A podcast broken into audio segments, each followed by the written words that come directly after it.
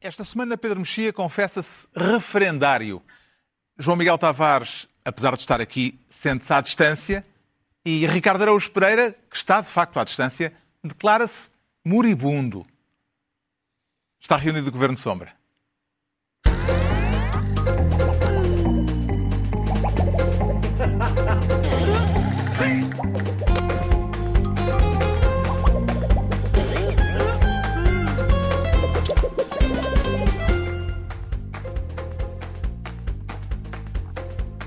Para viva, sejam bem-vindos. No final de uma semana em que o Parlamento debateu o Estado da Nação e em que duas sondagens coincidiram na conclusão de que uma larga maioria dos portugueses quer ver caras novas no governo. E é esse o pretexto para a escolha da pasta do Ricardo Araújo Pereira, que continua à distância, mas por vontade própria, não por imposição da Direção-Geral da Saúde. Convém esclarecer. Eh, isso não será tudo um pretexto para não se misturar aqui connosco, Ricardo? Não, não, tô, tenho muitas saudades, Carlos. Para a semana já estarei e, como te gosto, é, estou num sítio sem condições nenhumas, tenho que fazer isto ao ar livre. Provavelmente daqui a bocado tenho que me virar para o sol, é possível que o meu cenário mude. Uh, estou muito triste uh, por estar é provável, longe dos meus amigos. É provável que ela não seja a primeira aldrabice que se diz neste programa, mas vamos uh, à ordem de trabalhos. O Ricardo Araújo Pereira quer ser ministro da remodelação sente-se em sintonia, Ricardo, com a maioria do povo português, eh, ou pelo menos com a maioria do povo que responde a estudos de opinião? Aparentemente sim, cara. É muito raro eu estar em sintonia com o povo português. A minha, uh, as minhas opções costumam ser bastante minoritárias. Eu tenho visão que nunca votei num candidato que tivesse ganho, por isso o povo português e eu estamos, uh, normalmente pensamos coisas diferentes, o que só fica bem ao povo português, deve dizer-se. Mas uh, desta vez parece que sim, eu acho que, acho que há uma vontade, segundo algumas sondagens que saíram, há uma vontade de que António Costa proceda a uma remodelação e eu percebo essa vontade, porque uma vez que não existe oposição, ao menos assim tínhamos, ficávamos com uma sensação de alternância, de rotatividade. Olha, estão, são outros tipos, é, é, é, é certo que são mais ou menos os mesmos, mas acabam por ser outros. Já não era mal. O ministro Eduardo Cabrita é considerado, nessas duas sondagens que saíram esta semana, o pior membro do governo. O que é que ainda o segura no lugar? Tem uma explicação, ou pelo menos uma tese? Ah, Carlos, acho que temos todos estado a pensar nisso. Como é que é possível Eduardo Cabrita, ao fim deste tempo todo, e ao fim de todos estes casos, continuar no cargo? Eu, eu, eu, quer dizer, a minha explicação, eu acho que isto só pode significar uma coisa, que é Eduardo Cabrita tem fotografias de António Costa vestido de enfermeira marota. Não sei como é que ele as arranjou. Há alguma um carnaval na dupla acessão de festividade que precede a quaresma, mas também muito aboiada. Seja como for, em princípio não há outra maneira de explicar isto como, a não ser ele tem fotografias de António Costa vestido de enfermeira marota. Se for válida a ideia, eh, João Miguel Tavares, de que não haverá remodelação enquanto o assunto estiver na ordem do dia, Será de considerar que estas sondagens, sondagens como a desta semana, em vez de acelerarem o processo, eh, vão atrasá-lo? O eu processo não... de remodelação? Eu não estou certo disso, eu não estou certo disso, mas eu tenho uma teoria alternativa, embora não seja tão boa como a de António Costa vestido de enfermeira marota, um, ehm, que certamente com a qual sonharei esta noite. Obrigado, Ricardo. Um, ehm, a, a, a verdade é que há uma outra teoria possível que é António Costa gosta sempre, a cada momento, de ter um ministro que os portugueses odeiem especialmente. Porque isso tem sido um padrão. Se bem se recordam durante muito isso tempo. é a tese do pós-eliminação? Que foi Ou do pós-eliminação que depois do, se movimenta. Do, para-raio. Do para-raio, para com pernas e que se movimenta. Eu, eu, eu simpatizo, não sendo mais uma vez tão giga como a enfermeira marota, eu simpatizo com a tese do para-raios, embora também tem dúvidas que seja essa, mas a tese do para-raios tem pelo menos um padrão que vem ao longo do consulado de, de António Costa como Primeiro-Ministro. Nós tivemos a constância durante imenso tempo com a, com a polémica dos fogos, até que saiu durante o tempo da a pandemia a Marta Temido, também durante ali muito tempo toda a gente perguntava quando é que ela sai. Bem, Marta Temido neste momento é a enfermeira mais popular do governo. Exatamente. E ele se calhar no é isso. No é, caso de, se calhar é isso que António Costa está a esperar. Da Ministra aconteça. da Administração Interna, Constança uh, Urbano de Souza. Urbano de Souza Uh, o que aconteceu foi a tese de que, enquanto o assunto está é. na ordem do dia, uh, o Primeiro-Ministro não cede. Não deixa de ser ter graça que o Ministro que foi mais rapidamente corrido foi por causa de um tweet ou de um post. Sim, mas isso era no tempo em que, em que ainda, exigia, ainda, ainda existia uma, uma, exato, uma exigência muito grande ao Ser nível ministro do mesmo à mesa do café. Já se foi. Vamos dizer, António e, e agora temos ali aquele odioso uh, Eduardo Cabrita, quer dizer, e que não sai dali. Eu acho que parte não é só por isto, é porque é mesmo uma pessoa de confiança de, de, de, António Costa e por ele achar que se lá tivesse outro era outro que estava a ser provavelmente fritado. Agora, Mas o que dizem as sondagens não é só em relação a Eduardo Cabrita, é uma remodelação Sim. no governo. Mas com certeza, e acho que já vai, tem, já, já vai sendo tarde. Mas eu, a minha teoria é que pelo menos até às autárquicas não vai acontecer. E depois das autárquicas, sim, se calhar. Não será agora no, hum. no silêncio de agosto? Não, não. Aliás, porque ele já disse que não estava a pensar mais, nisso. Uh, não, direcionadas não... Uh, no sentido das ondas. Não me parece. Do Não me parece. Agora, cada vez que falam no, em Eduardo Cabrita, a minha pergunta é só uma. A que velocidade é que vai o carro? É, eu quero saber a que velocidade é que é o carro. E já passou quanto tempo? Ainda não sei a que velocidade é o carro. E é o que a mim me interessa saber. Tem algum feeling, Pedro Mexia, a respeito do momento uh, que António Costa poderá vir uh, a escolher para remodelar o, o, governo? O João Miguel Tavares diz que depois das autárquicas. Sim. O timing uh, clássico de fazer remodelações que não se quer fazer é quando ninguém está a dar por isso e, portanto, pois. seriam as férias. Este ano, como as férias, ou as não férias, coincidem também com o aproximar da data da libertação, já vamos, se calhar, de falar da libertação daqui a, daqui a uns minutos, acho que as pessoas vão estar, apesar de tudo, bastante atentas. Mas não é possível ser muito depois, ou, muito depois das autárquicas, porque são 79% das pessoas uh, acham que o ministro Eduardo Cabrita deve ser uh, remodelado, entre as, e, e, isso uh, tem a concordância de 81% dos simpatizantes do PS. Eu próprio já não tenho simpatizantes do PS conhecidos, tinha a princípio, coitado, o Cabrita, sempre com o Cabrita. E depois de conversa para conversa, dizia, pois realmente o Cabrita. Uh, e, e para utilizar uma expressão uh, que o Primeiro-Ministro utilizou no Parlamento, que foi os casos e casinhos, nós sabemos que. Lembra as taxas e taxinhas. Que lembra as taxas e taxinhas. Nós sabemos que vamos ter mais casos e casinhos com uh, uh, Eduardo Cabrita, porque os casos e casinhos são quando? São sempre que ele fala. O historial dos últimos meses é que todas as conferências de imprensa, entrevistas, declarações à porta de instituições, comunicados, todos eles, e, não é por embirração do mundo com o Eduardo Cabrita, é por, é por uma gestão absolutamente lamentável de todas as pastas relevantes uh, uh, dos últimos, pelo menos dos últimos meses. Ainda vamos voltar a falar disso. Entregamos ao Ricardo Araújo Pereira a pasta de Ministro da Remodelação. Quanto ao João Miguel Tavares, quer ser desta vez Ministro do Deserto. Está com vontade de chamar Camila alguém? João Miguel Tavares. Estou, estou, estou, Casma, não posso, não posso não, estar aqui a não fica bem. A ninguém. Eh, que travessia no deserto é que nos quer propor? A travessia no deserto foi, quer dizer, foi o Estado da Nação. E o hum. que é engraçado é que eu, eu tenho estado a ouvir comentários sobre o Estado da Nação e, e, de repente há uma espécie de unanimidade em relação àquilo, mas da esquerda à direita. Ou seja, toda a gente que perdeu a sua tarde de quarta-feira a ver aquilo, como eu próprio, saiu dali bastante deprimido. O debate não contou com a presença de Rui Rio, ausente por morte de uma pessoa próxima. Uh, como é que avalia a prestação do líder parlamentar eh, em substituição do líder do partido? Digamos que perante a performance da Adão Silva há um lado positivo do Rui Rio, que é Rui Rio parece um gênio absoluto, parece um extraordinário estadista.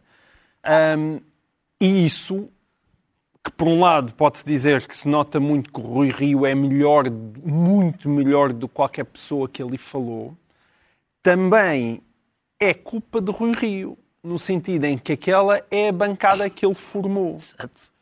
E as pessoas que falaram naquele Estado da Nação, eu acho que teriam lugar talvez no galinheiro da Assembleia da República.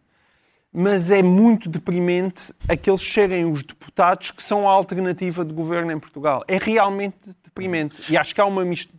Tem força.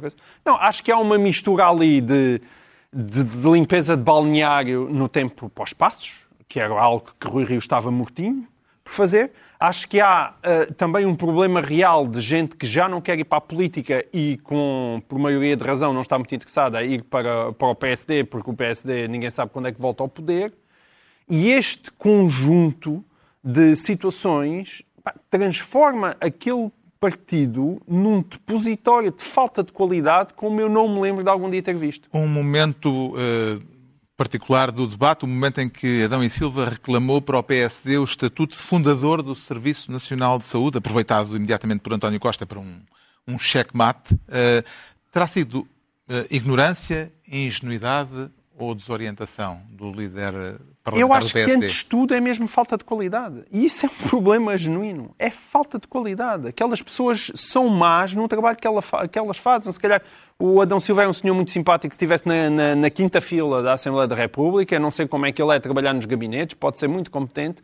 Como líder parlamentar, é uma comédia. Mas devia conhecer a história do seu partido. Certo. Não, com certeza. Pá, se calhar devia conhecer a história do seu partido. O que é que queres que eu te diga? Pois, quanto, quer dizer, qualquer pessoa com o um mínimo de cultura geral política sabe que o PSD, quando foi aprovado o, a lei do SNS, votou contra. quer dizer, hoje em dia também dizer que o, que o PSD é contra o SNS é ridículo. Mas quer dizer, daí a, a, a auto-intitular-se um histórico do SNS é igualmente ridículo. Agora, isto é culpa de Rui Rio ou não? Em parte é porque, quer dizer, qualquer pessoa. É, eu tenho uma, uma pequenina empresa, eu levo o tempo inteiro a discutir com as pessoas daquela pequenina empresa. Porquê? Porque eu quero pessoas que discutam comigo, quero para o trabalho sair mais bem feito. Se eu tivesse uma personalidade que eu quero é que ninguém me chateie, ninguém me faça sombra e toda a gente baixe as orelhas quando eu passo nos corredores, o resultado é isto. É isto. E isto, de facto, não é uma alternativa de poder e então o que tivemos no debate do Estado da Nação foi o António Costa a falar de bazucas e outra vez de planos quinquenais, como se de facto fosse um verdadeiro socialista, mas ainda do ramo marxista. Ou seja, alguém que está convencido em 2021 que é através de um planeamento central do Estado que o país vai sair da desgraça e da estagnação em que está enfiado. Acho inacreditável alguém do PS pensar isto atualmente, e eu não acredito que António Costa pense, mas é o que há, e a alternativa que ele tem para afirmar o poder do seu partido. E depois o resto da conversa do próprio António Costa foi andar ali às beijocas e a, e, e, e, e a tirar declarações mais ou menos encapotadas para o PCP, porque evidentemente foi uma discussão sobre o Orçamento de Estado. Que indicações, Pedro Mexia, justamente pegando nesta ideia, é que o debate do Estado da Nação nos deu relativamente ao, aos próximos episódios da política portuguesa, em que temos pela frente eleições autárquicas e o debate do orçamento? Além deste, deste deserto uh, na oposição que o João Miguel mencionou, houve duas outras indicações. Uma delas é que foi não um debate do Estado da Nação, mas um debate do Estado do Estado, porque uh, toda a linguagem, todas as propostas, todos os cenários têm a ver com o Estado, e o Estado, evidentemente, é importante, e o Governo uh, gera uma parte importante do Estado, mas Portugal não é, não é o Estado. Mal, mal seria se qualquer país fosse só o Estado. Número dois, a, a, a garantia de que não se vai embora, não é? Portanto, claramente António Costa a acalmar, inclusivamente os seus uh, putativos sucessores. E ponto clube também as especulações sobre as ideias de que pode estar, estar interessado em. Num cargo europeu, etc. E depois aquilo que é, eh, e que tem a ver também com essa ideia do Estado, aquilo que é uma resposta aos problemas com, quanto a isto, milhões. E nesta matéria, milhões. E sobre isto, milhões. Ora bem, evidentemente que as, as medidas políticas têm custo. Uh, e é, bom, é melhor ter milhões do que ter tostões, mas ter milhões não é uma política. E nós, vamos falar disso a propósito de outro tema, temos visto que em áreas importantes em que o PS propôs uma política concreta, o próprio PS reconheceu que não foi famoso o que. Já vamos falar disso a propósito do ISCTE. E, portanto, milhões, é ótimo ter milhões, mas para quê e como? Não, não, não fico muito contente que se celebre simplesmente o dinheiro sem se celebrar um caminho. Um dos momentos talvez politicamente significativos do debate foi aquele em que António Costa admitiu que não teve conhecimento do despacho do Ministro da Administração Interna. Voltamos a falar de uh, Eduardo Cabrita. Uh, isto a respeito, neste caso, dos polémicos festejos do Sporting, depois de ganhar o título de campeão de futebol. Será que se pode ver nisto, Ricardo Araújo Pereira, uma forma subtil de distanciamento por parte de Costa em relação a Cabrita? Não, Carlos. Eu acho que é uma forma de distanciamento, mas não acho que seja subtil. Uh, discordo, da, discordo da qualificação. Eu, vamos lá ver, eu, eu, não vi, infelizmente, eu não pude ver o debate do Estado da Nação. Oh, Pelos pá, não vistos, sabes o que perdeste. Uh, Sim, fui bafejado pela sorte, já ouvi dizer, porque eu depois li os apontamentos da Europa América, mas esse foi um dos momentos eh, mais salientes, pareceu-me, e é, eu, o, que eu, o que me parece é que, lá está, isso também ajuda a explicar a razão pela qual Eduardo Cabrita não sai do governo, que é, é uma coisa que se chama, eu acho que o termo técnico em ilusionismo é despinste, é assim que se chama. É, para, para não se ver o que está a fazer nesta mão, o ilusionista uh, faz qualquer coisa com esta. E é isso que António Costa faz com Eduardo Cabrita. É, é, Eduardo Cabrita é, funciona como o despiste do governo. Então, isto não devia estar a gente fascinada. Está bem, mas olha aqui este comunicado do Cabrita. É, pá, então, mas que é isto? Estas regras de entrar nos restaurantes ao fim de semana não fazem muito sentido. Está bem, mas olha o que o Cabrita fez agora. E assim sucessivamente. É muito, é um sítio, uma espécie de etar, para onde vai todo, toda a toxicidade do governo, um, vai para, para a etar Eduardo Cabrita. Mas se uma etar uh, começar a, digamos, os eflúvios da etar começarem a espalhar-se muito, empestam o ambiente. É isso. Para manter é na, na, metáfora a... proposta. Na metáfora, na metáfora que é muito elegante, Carlos, e que, e que em princípio, uma metáfora eh, à qual em princípio as pessoas só têm acesso aqui, no Governo é, Sombra. Este programa ah, já. Facto, as pessoas já se habituaram à elegância deste programa. Aliás, é muito engraçado porque a maioria, a maioria das análises sobre, o, sobre a relação uh, Costa-Cabrita acentua a amizade, atua, acentua os resíduos sólidos. O que é, Sim, exatamente. É interessante isso uh, também. É isso, é isso mesmo. O problema é esse, é que começa a transbordar, eu não sei. Eu, para quem viu a série Chernobyl, é aquele momento em que aqueles maquinismos todos começam a, a tremer muito. Aquilo nota-se que está prestes a, a explodir e a, e a atirar com todos os resíduos de volta à cara da, de António Costa. Bom, e agora que já falámos de Cocó, o João Miguel Tavares fica ministro do deserto e é a vez do Pedro Mexia se tornar ministro dos subalternos. Mas para continuarmos no mesmo assunto em que estávamos ainda agora, o apuramento de como foi possível aquele descontrolo a que se assistiu na festa do Sporting. Uh, à margem das regras do combate à pandemia. Quem são os subalternos de que se propõe falar, Pedro Mexia? Os subalternos são sempre as pessoas que não são os responsáveis uh, máximos. Isto é, eu acho que os governos, para além da obra que fazem ou que não fazem, se um, ehm, deixam também uh, uma espécie de atmosfera, há um clima uh, de, de, cada um dos governos. E, e, e no caso, por exemplo, do, do, do, do governo Passos, independentemente de se, de se gosta ou não se gosta do, do governo Passos, acho que houve indiscutivelmente momentos em que aquilo que se costuma chamar a insensibilidade social foi muito notória. Houve declarações bastante absurdas sobre, eh, sobre o, o, o nível de vida dos portugueses, os, os, como é que era o estado de uh, a zona de conforto, conforto e coisas conforto. desse género.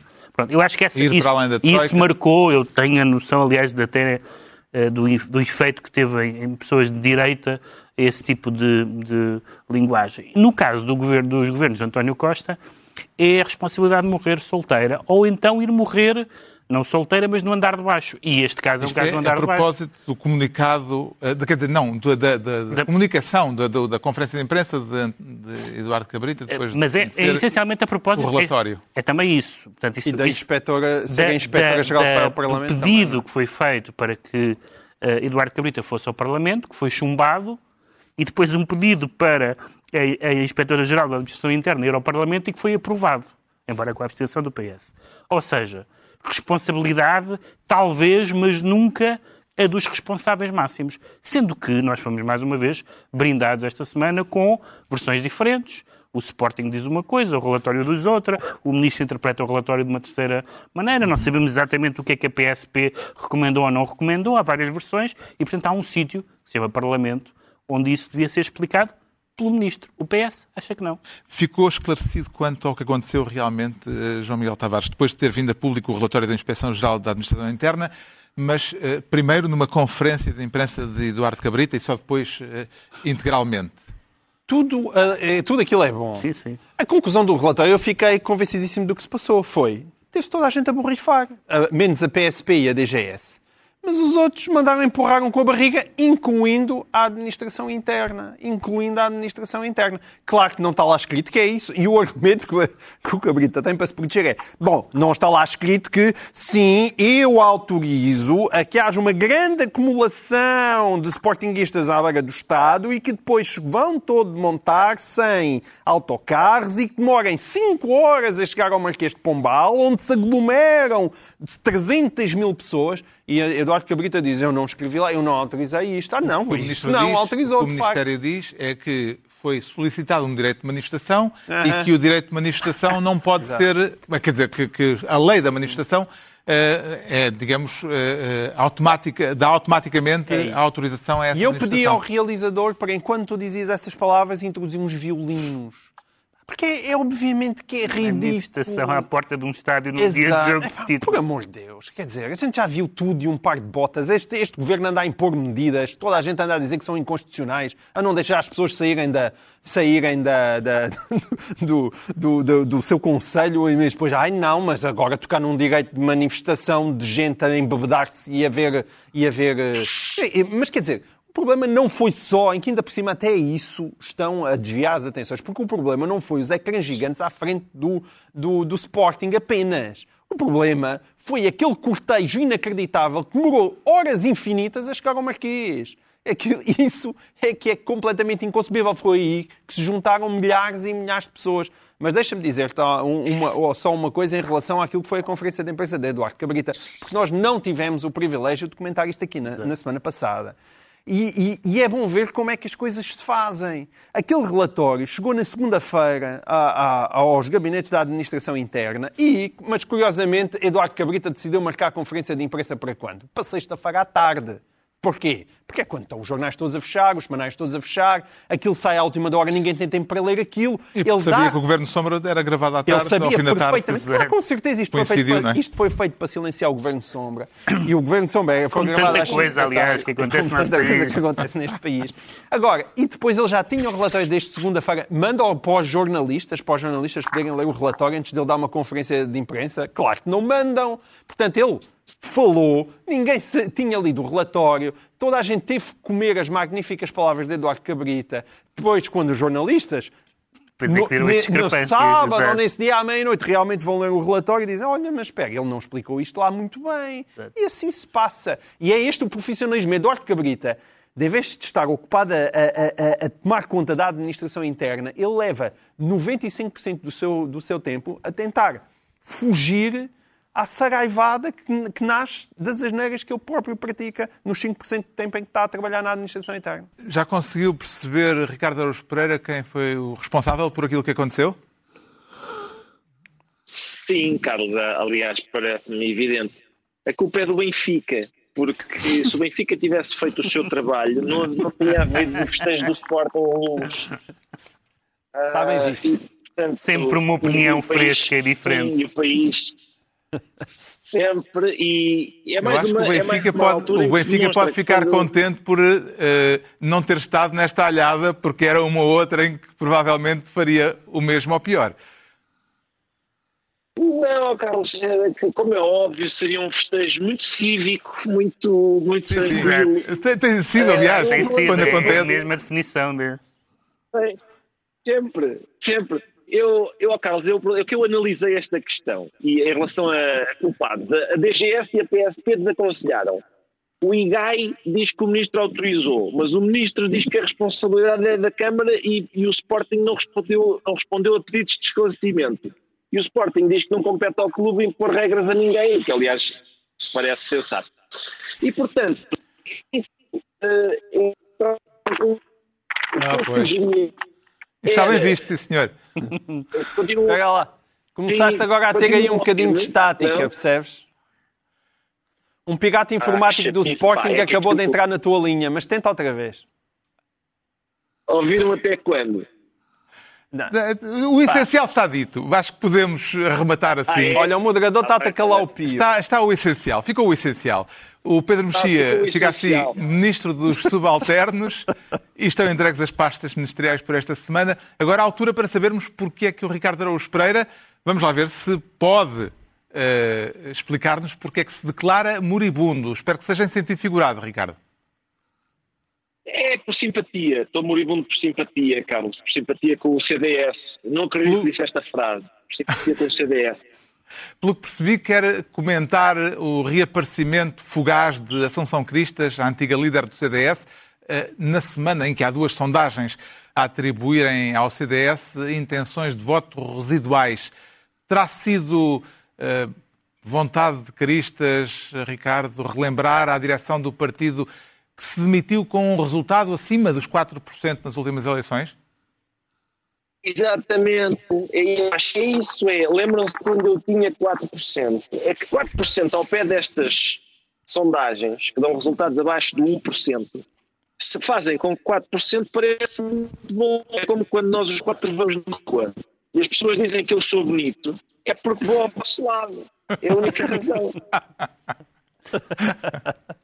É o mesmo fenómeno. É exatamente o mesmo fenómeno aqui. Portanto, é, é, é importante não esquecer que isto, o CDS, eles foram ministros há pouco tempo. Este partido esteve no governo há pouco tempo. Eu também não gostei assim tanto do, do governo, mas, mas até eu acho que isto é demais. Pá. É menos de 1%. É preciso ter muita coisa corrido mal. Entretanto, mais... apareceu, não sei se viram, Sim. apareceu Nuno Melo. Nuno Melo apareceu a dizer: Oi, oh, ei, ei, ei, estou, E foi, e, e, e avançou, para, parece que promete. Acabaste de definir a plataforma política de Nuno Melo. Exatamente, é, é visto com, com muito, muito, sucinto, mas preciso. Muito. Há mais de dois anos, em maio de 2019, Marcelo Rebelo de Sousa criou na altura um certo frisson ao prever uma crise na direita nos próximos anos. Eh, já estará na altura, João Miguel Tavares, eh, daqueles que discordaram ao tempo do Presidente da República lhe darem razão? Quer dizer, que há uma crise na direita não é desde 2019, quer dizer, acho que já outras pessoas... A... Mas na altura em que Marcelo disse isto, foi... É porque é Marcelo, que supostamente é uma pessoa de direita e a direita ficou-se ofendida de quem lhe está a dizer as verdades, mas, quer dizer, a, a, a direita sabe isso há, há já bastante tempo. E tem um problema neste momento que é dificilmente ultrapassável. Porque durante, no tempo de Passos, já mesmo depois de, de, de António Costa ser Primeiro-Ministro, a direita tinha um, um, discurso consistente com a sua história eh, e com a sua história recente, mas não tinha votos. De, foi substituído por Rio. A direita de, deixou de ter um, um discurso consistente com a sua história mas não tinha votos, não tem votos na mesma.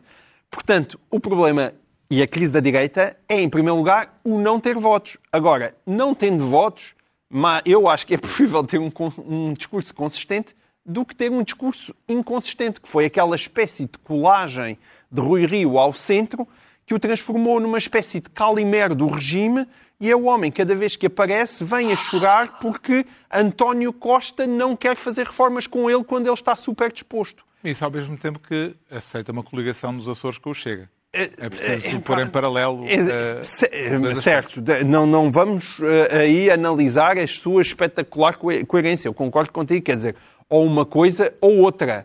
Mas isso deriva dessa tal inconsistência que o PSD tem neste momento. E, e, portanto, neste momento não tem consistência, não tem discurso e, sobretudo, não tem votos. Agora, é bom de ver que, ainda que o, que o líder mude e que o discurso volte a ser consistente, acho que a falta de votos vai continuar. A falta de votos, no atual contexto bazuquento e, e, e, com muita treta e muita habilidade pela parte de António Costa, uma sociedade cada vez mais paralisada e congelada, eu acho que a direita vai continuar a ter problemas. Esse caraças foi para mim ou Ricardo Araújo Pereira? Ou estás a murmurar contra as condições técnicas foi... em que estás envolvido? eu acho que foi a segunda palavra que foi para João ti. Miguel. Não. ou não foi caraças, o que tu me disseste? Eu ouvi caraças. Foi para as condições técnicas. Foi uma intervenção muito vinda. Este assunto, claramente, o futuro da direita, claramente é, perturba-se. Quem, não, pensei, é que tem... eu, eu, pensei que isto tinha caído, foi para as condições técnicas. Não, ah, não, é que eu até estava a falar de um assunto que eu pensei com o qual tu estiveste a concordar. Quem é, quem é que tem pela frente à direita uh, uh, o, uma missão partidária mais difícil, Pedro Mexia? Eu faço minhas as palavras do Ricardo para descrever, a, para descrever a situação da direita em Portugal. Mas, uh, quer dizer, vamos lá ver, estamos a falar, de, estamos a falar do impacto das eleições autárquicas. Uh, uh, o impacto das eleições autárquicas no CDS vai ser diminuto sempre porque, por um lado, tem poucas câmaras, talvez possa perder ponto de Lima, isso seria a joia da coroa, e, portanto, mas não faz que há três candidatos, há três candidatos de CDS, de CDS que, que abundam em candidatos e, e, e, não em votos. Mas em compensação tem muitas coligações com o PSD, portanto isso atenuará sempre a derrota. Com o PSD não só, atenuará sempre a derrota. O Rui Rio vai ganhar porque disse, se o resultado for um bocadinho acima de péssimo, já é bom. Portanto, eh, não há, não há como perder. Eh, agora, eu acho também interessante que as pessoas às vezes falam de sensibilidade e de mudanças de liderança e eu acho muito engraçado a, a, a, que haja, uma, mudança, que, que haja uma, um, um, desafio à liderança do, PS, do, do, CDS por Nuno Melo. Porque até agora as os desafios à liderança do CDS eram pessoas, como se costuma dizer nos partidos, de uma sensibilidade diferente. Não me parece que haja uma sensibilidade política muito diferente de Nuno Melo em relação à atual direção do CDS. Mas, mas, é, mas é, é, é, é interessante que tenha aparecido esse desafio. Para mim, inesperado, mas divertido. Está esclarecido então porque é que o Ricardo Araújo Pereira se declara moribundo quanto ao João Miguel Tavares, diz sentir-se à distância. Isso é inveja do Ricardo Araújo Pereira, uh, João Miguel Tavares, uh, o que, que... Eu, eu, eu, tenho bastante inveja do Ricardo Araújo Pereira, mas não das suas condições técnicas, como se está a ver. mas eu ainda assim, mesmo com aquelas condições técnicas deficientes, eu acho que arriscava. Mas ele não está interessado em trocar comigo. Pronto. Uh, mas uh, não é por causa do, do, do, do à distância do, do, Ricardo Araújo Pereira. Uh, o Tavares é por é causa de um estudo do ISCTE. O que é que lhe chamou a atenção neste estudo, Tavares? Bom, a primeira coisa que me chamou a atenção são aqueles problemas sobre conflitos de interesses, que é um estudo do ISCTE assinado por Pedro Adão e Silva e Ricardo Paz Mamete, portanto, dois professores universitários, comentadores de esquerda que fazem uma análise do Estado da Nação antes do debate do Estado da Nação, chamado Governar em Estado de Emergência, que tem logo um, tem logo um tom eh, assim semi-gongórico positivo de resistência à adversidade e cuja principal conclusão, assim em grande, era que apesar de toda a função pública, os serviços públicos adaptaram-se de forma surpreendente e foram especialmente resilientes durante esta crise. Essa foi a primeira coisa que me chamou a atenção. Mas e depois, eu, como tenho mal feitio, Mas gostei tem, de ir à... Tem uh, alguma, levanta alguma questão sobre a metodologia ou sobre as questões sou, A metodologia uh, não, relevante questões sobre conflitos de interesse e com o facto, eu, eu acho ótimo que os Mas partidos... Eles fazem aquilo enquanto académicos. Pois fazem, não. esse é o problema. Fazem aquilo enquanto académicos a analisar o governo ao mesmo tempo que são documentadores da área do governo e que trabalham no ISCTE. E eu não tenho nada contra think tanks, mas, mas deviam tenho... ser, deixar de ser académicos, portanto. Não. Deviam, podem... deviam ser afastados do instituto não, onde. Mas trabalham. quando tu és académico e és comentador, então quando vais fazer trabalhos, podes ir fazer trabalhos sobre, sei lá, os gorilas na Guiné. E aí ninguém te vai chatear. E agora está o Pedro Adão, e Silva fazer um trabalho sobre os gorilas da Guiné.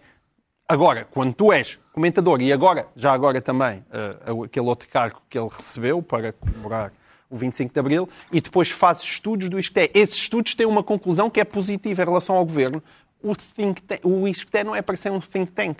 Isso já acontece também em Coimbra e está a acontecer com tudo aquilo que são as ciências sociais nas universidades portuguesas. E é errado, é errado. Chama-se a, a, a, colonização dos partidos, também uma colonização do PS, que já se sentia muito e que eu acho que se sente cada vez mais em relação a isto que é, como os blocos e outros têm em relação a Coimbra. Mas tendo um trabalho académico, se calhar eh, a, crítica eh, devia ser, em vez de ser a posteriori, devia ser sobre a metodologia, sobre aquilo que Não, não, foi... mas com metodologia. É Quando eu tenho é conflitos de interesses, conflitos de interesses são conflitos de interesse, independentemente daquilo que é a metodologia. Isto, de facto, é problemático. Mas, ainda assim, não era esse o tema principal que eu trazia para aqui. Porque depois de muito pesquisar, Podes muito pesquisar. são, duas coisas, desculpa, são duas coisas diferentes. Uma coisa é tu dizeres que uh, há um viés ideológico, outra coisa é falar em conflitos de interesses. Não são, não são não, sobreponíveis são, as coisas. São conflitos. Certo, mas esse viés ideológico tu, a questão do problema do conflitos de interesse é que mesmo que não exista um viés ideológico, tu achas que é um viés ideológico por serem aquelas duas pessoas a gerir aquilo não, eu acho que é óbvio. Eu acho que o, é o viés, eu acho que o viés ideológico... E a sair na véspera do Estado da Nação a dizer que os serviços públicos foram resilientes. Eu só não acho que o viés Podem ideológico... ter sido resilientes, mas o facto de serem aquelas pessoas a dizê-lo essa parte já ouvimos. Agora vamos ouvir o... eu, eu, só não, eu só não acho que o viés ideológico seja relevante porque nós, apesar de tudo, conhecemos o viés ideológico de várias instituições e, portanto, contamos Sim. com ele conflito de interesse é de outra natureza e é mais problemático. Não sei se há conflito de interesse sentido estrito, como tu dizes. Uh, mas pronto, mas havendo, é um assunto mais sério de que esta instituição tem genericamente esta orientação ideológica. Não, estou Bom, a falar especificamente. Dizer... Não, também tem, mas, mas estou a falar especificamente deste estudo e dos problemas Sim. que isso levanta. Porque, mais uma vez, tu, tu acho ótimo... o caso de Coimbra, por exemplo, que toda a gente sabe. Acho ótimo que haja think tanks e acho que, aliás, bem pelo contrário, acho que aquilo que falta é estudo estudo mesmo, tanto da parte do governo como claramente do Estado das oposições, mas, mas não é para isso que servem as universidades públicas, é para isso que servem outras instituições. Mas dito isto, eu quero alertar, no meio de, da resiliência espantosa dos serviços públicos, com a qual eu, enquanto cidadão, não me deparei durante esta pandemia, a verdade é que mesmo esse estudo do ISCTE aponta, uh, dizendo que, apesar de tudo, colocando muitos paninhos quentes em cima daquilo, o problema que foi o ensino à distância em uhum. Portugal. Mas e na mesma semana em que um estudo, eh, em que esse estudo eh, eh, considera preocupantes os efeitos do ensino à distância, foi divulgado um relatório do Tribunal de Contas com críticas ao Ministério da Educação. De que modo é que estes dois documentos se interceptam? É isso mesmo. Estes dois documentos interceptam-se. O, documento do Tribunal de Contas de uma forma muito mais veemente, que chama a atenção para aquilo que toda a gente viu que aquilo que se chama ensino à distância foi de facto uma tragédia e uma catástrofe. É que o governo não atuou a tempo e que só encomendou os famosos computadores em julho de 2020.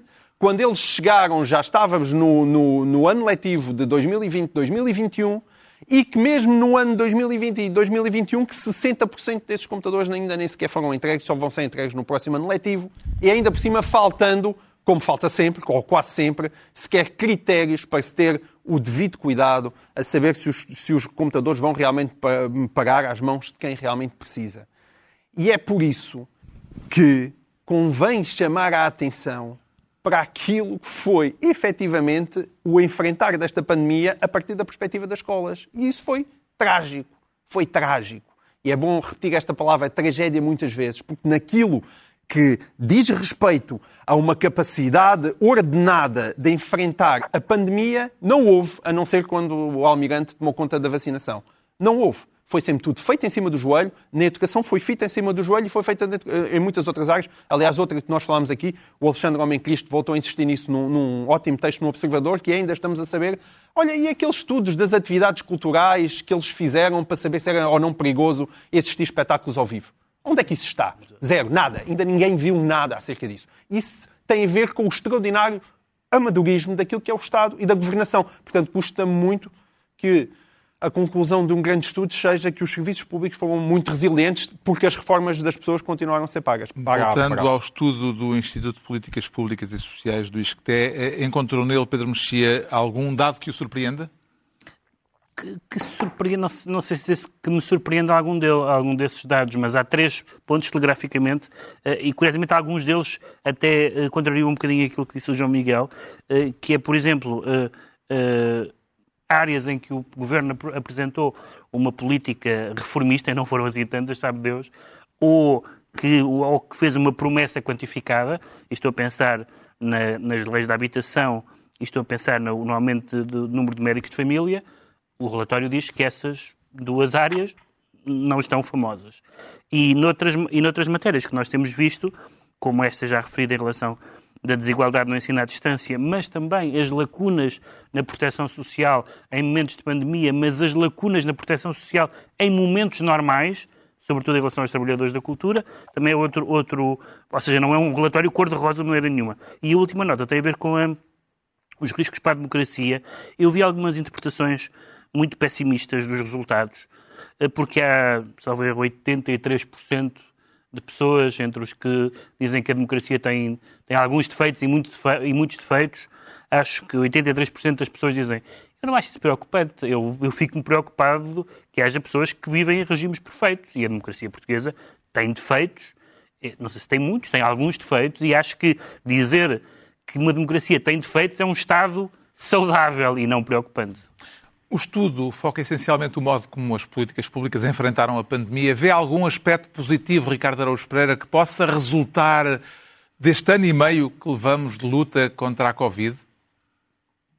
Um aspecto positivo é que já falta menos um ano e meio para, para isto acabar.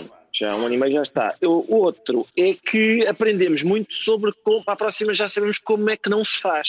É, temos uma vasta experiência, devíamos uh, dar uh, formação a outros países. Também não correu tudo mal, não é? Mas nas coisas em que nós descobrimos sem dúvida nenhuma como é que não, por exemplo, encomendar computadores de modo a que eles cheguem quando já não é preciso. Olha, não fazer, não fazer esta. É, isso, isso, nessa medida, nesse ponto, acho que podemos dar até lições uh, mundiais. Uhum. Já sabemos então porque é que o João Miguel Tavares se anuncia à distância. Agora vamos tentar perceber, e rapidamente, porque é que o Pedro Mexia se declara referendário. Para referendar o quê, Pedro Mexia? Bom, há muita coisa para referendar, porque a Hungria decidiu convocar um referendo para uh, uh, devolver aos cidadãos uh, a decisão sobre as leis sobre matéria LGBT no ensino e o ministro dos Negócios Estrangeiros do Luxemburgo quer um referendo para que os cidadãos europeus decidam se a Hungria deve ficar na União Europeia. Bom, eu acho que esta frase não tem muito sentido a, a vários títulos e, e, não vale a pena a, a, aprofundar muito. A, frase do, ministro luxemburguês. do ministro luxemburguês. Não teve muito eco? Será por não ser teve, o ministro luxemburguês? Não, não, teve muito eco porque não tem muito eco nos tratados, é. nem, nem... Portanto, é uma... é conversa de café, não é? Agora, eu recebi curiosamente bastante correio sobre a questão da, da, da, das leis húngaras uh, e, de facto, em alguns casos, a lei húngara tem cláusulas tem cláusulas tão vagas que nós podemos ter uma interpretação muito benévola. Por exemplo, quando eles falam não se deve mostrar conteúdos de natureza sexual a menores, ou fala-se, a certa em pornografia, fala-se desse conceito divertido que é a promoção da homossexualidade, mas eh, não há razão para ser benévola em relação ao regime húngaro pelo que nós conhecemos dos últimos anos. E sabemos que pornografia pode ter um conceito tão abrangente que pode incluir qualquer dissertação sobre a sexualidade humana, que a promoção da homossexualidade pode simplesmente uh, uh, incluir uh, o facto de haver pessoas que são homossexuais e bissexuais e etc. e, portanto, eu não tenho. Eu, eu, acho que os termos podiam ser termos aceitáveis no sentido muito lato. Se a Turquia, se a Turquia, bom, a Turquia já nem falar, se a, se a Hungria tivesse um historial de seriedade na definição dos conceitos e na definição da dissensão e do pluralismo, e não é o caso. Só numa frase Sim. breve, o que é que poderá ser determinante neste braço de ferro entre a Hungria e a União Europeia? Pedro Mexia falou muito bem, ele disse tudo o que é preciso. Uh, e, e, só para explicitar qual braço de ferro, no sentido em que os tratados não permitem que alguém seja Não, mas há um braço expulso. de ferro neste momento. Aliás, há um inquérito aberto contra a Hungria e, e contra a Polónia também, eh, mas, por violação dos direitos fundamentais. Eu, eu acho que tem que existir, evidentemente, um mecanismo com alguma efetividade que faz com que alguém que realmente não cumpra os tratados de determinada forma tenha penalizações que se vejam. Agora, evidentemente há, não é... Há tribunais europeus? Evidentemente não é via referendo, no sentido em que a Hungria não pode ser expulsa da União Europeia a não ser por vontade própria. Só, só dá tipo Brexit, é quando um país tem vontade de sair. Porque o resto não pode ser aticado de borda fora. De onde? Bom, está na altura dos livros uh, e eu, uh, esta semana, uh, trago uma escritora italiana, Natalia Ginsburg, que merece muito ser lida. Há cerca de 30 anos, no princípio dos anos 90, eh, já falecida editora Cotovia publicou três romances de Natalia Ginsburg que passaram relativamente despercebidos. Aliás, nunca chegaram a ser eh, reeditados depois disso. Uh, de então para cá mais nada. Agora, Relógio d'Água volta a traduzir Natalia Ginsburg, publicou no ano passado uma memória autobiográfica léxico familiar e publica agora este conjunto de ensaios da autora com o título As Pequenas Virtudes. aquilo que distingue Natália Ginsburg é o modo simultaneamente vigoroso e elegante, diria, sem espalhafato, como escreve sobre questões da intimidade, nomeadamente sobre as relações pessoais e familiares e sobre os filhos, eh, muito presentes, de uma forma ou de outra, mesmo por vezes de forma discreta, mas sempre presentes em quase todos estes textos eh, deste eh, livro com 11 breves ensaios, As Pequenas Virtudes. E este, este livro, este título, As Pequenas Virtudes, que é também o título do último ensaio da obra, publicado em 1960, é um texto onde Natália Ginsburg fala não só das virtudes que se devem passar aos filhos na educação, mas acima de tudo eh, do modo como nos relacionamos com o dinheiro e de como é essencial ter eh, isso presente na relação eh, e na educação dos filhos. Uma reflexão escrita de uma forma clara e elegante, com uma elegância e uma clareza raras, As Pequenas Virtudes de Natalie Gainsbourg, edição da Relógio d'Água.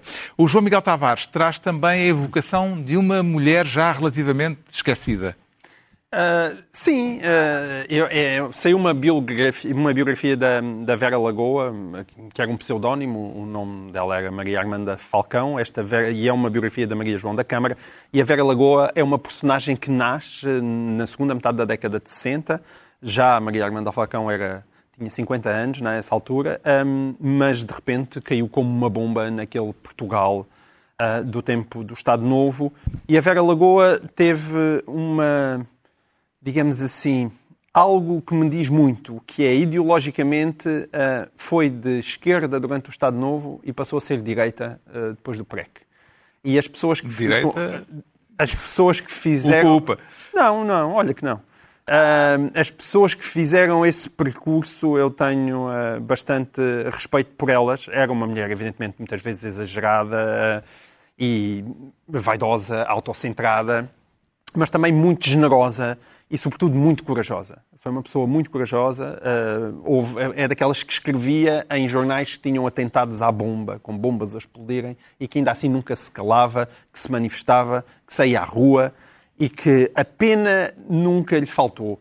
E, portanto, está aqui esta biografia. É uma biografia que tem algumas fragilidades, no sentido em que provavelmente devia-se ter falado com mais gente e, e, poderia talvez ter uma análise mais profunda daquilo que é a sua própria personalidade, mas exatamente porque a Vera Lagoa está hum, bastante esquecida, acho que é um livro essencial e quem conseguir arranjar nos alfarrabistas, também aconselho este magnífico uh, Revolucionários que eu conheci, que é o livro em que a personalidade de Vera Lagoa está mais, eh, de forma mais incisivamente clara e, e, e bem definida, um, porque mostra aquelas pessoas que antes do 25 de Abril um, estavam muito próximas ou, ou, ou, davam umas borlas ao Estado Novo e que depois se tornaram grandiosos comunistas depois do 25 de Abril. O Pedro ah, Mexia traz Miguel Esteves Cardoso. Sim, continua a reedição dos, dos, livros do Miguel Esteves Cardoso. Neste caso, um deles é Os Meus Problemas, de 1988, que julgo que foi o primeiro livro do Miguel Esteves Cardoso que, que eu li. Esta edição tem o prefácio da Maria Filomena Mónica. E, de facto, uh, uh, há um antes e um depois, em muitos aspectos, uh, na crónica jornalística em Portugal, um antes e depois do Miguel Esteves Cardoso, que tem a ver com uma maneira de escrever em português, uma maneira de de, de, de, de usar a, a, herança anglófila e anglófona, de, de, ligar a modernidade ao conservadorismo, de fazer uma espécie de sociologia selvagem dos modos de ser português muito divertida, uma certa insolência, um certo amor às palavras e, sobretudo, a ideia que nós temos, lendo estas crónicas tantos anos depois, é que as pessoas falam muitas vezes, às vezes depreciativamente, outros não, dos imitadores de Miguel Esteves Cardoso. Eu acho que não há assim tantos imitadores de Miguel Esteves Cardoso, mas há, felizmente, muitos herdeiros de Miguel Esteves Cardoso várias décadas passadas. O Ricardo Araújo Pereira traz um livro, mas eu não sei qual é o livro que tem aí à mão.